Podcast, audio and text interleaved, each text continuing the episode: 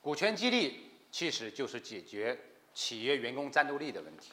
为什么要做股权激励？我就不讲了啊，再讲就没意思了，对吧？大家都很清楚，你有这个需求，就意味着你知道了股权激励的价值。这个鸡汤呢，简单说两句吧。一提股权激励，大家首先想到的或者听到的或者曾经听到过的企业就是华为，对吧？华为有做的多成功？华为为什么做的很成功？不同人有不同的说法。我自己认为有三点原因吧。我自己认为比较核心的，第一个呢，首先是有人老板存在，不管今天人老板还有发挥多大的价值，但是你得承认，一个企业走到成功，尤其是中早期的时候啊，创始人是十分关键的。没有他的格局，没有他的一些东西。那么其实是做不成一个伟大的企业的。任何一个伟大的企业都有一个牛逼的领导者，你想想是不是这样？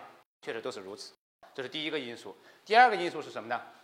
是华为这么多年一直在坚持大量的技术投入，这个是我们境内的，国内很多的企业做不到的，包括我们的国企，包括我们的 BAT，我们的 BAT 都没有做到，说很多的钱来进行技术的投入，大家更多的在玩社交、玩运营，而不是投入。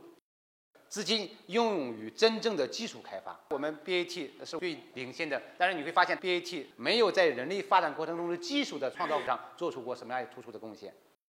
我们这个国家需要从老百姓的层面，从所有的层面都认识到这个是我们的短板嘛，也是我们现在跟美国发生一些争端之后，发现我们比较虚胖嘛，根基不牢嘛，很多还依赖于别的，对吧？因为它多年的技术投入导致，尤其在电信这个领域里面。华为它的技术还是很牛的。第三个，那我认为它成功就是解决了一个人的问题，通过股权激励的方式，把员工的战斗力很好的激发出来了。我大学刚毕业的时候，有同学的老公就在华为工作，也是毕业以后就去华为工作了。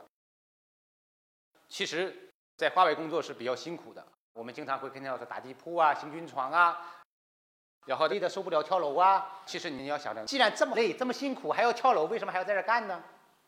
为什么不走啊？原因什么呢？原因其实就是我在华为能获得更多的回报。这个回报其实说别的没有用，就是金钱的回报。那么华为的金钱回报是通过什么方式来实现呢？其实就是通过股权激励的实现的。通过股权激励的方式，让你干得越久，干得越好，你的回报就会越多。这就是它股权激励的本质。当然。华为的股权激励，它采取了一个虚拟股权激励的方式。我们后面会讲到工商股的股权激励、股份期权的股权激励、虚拟股股权的激励。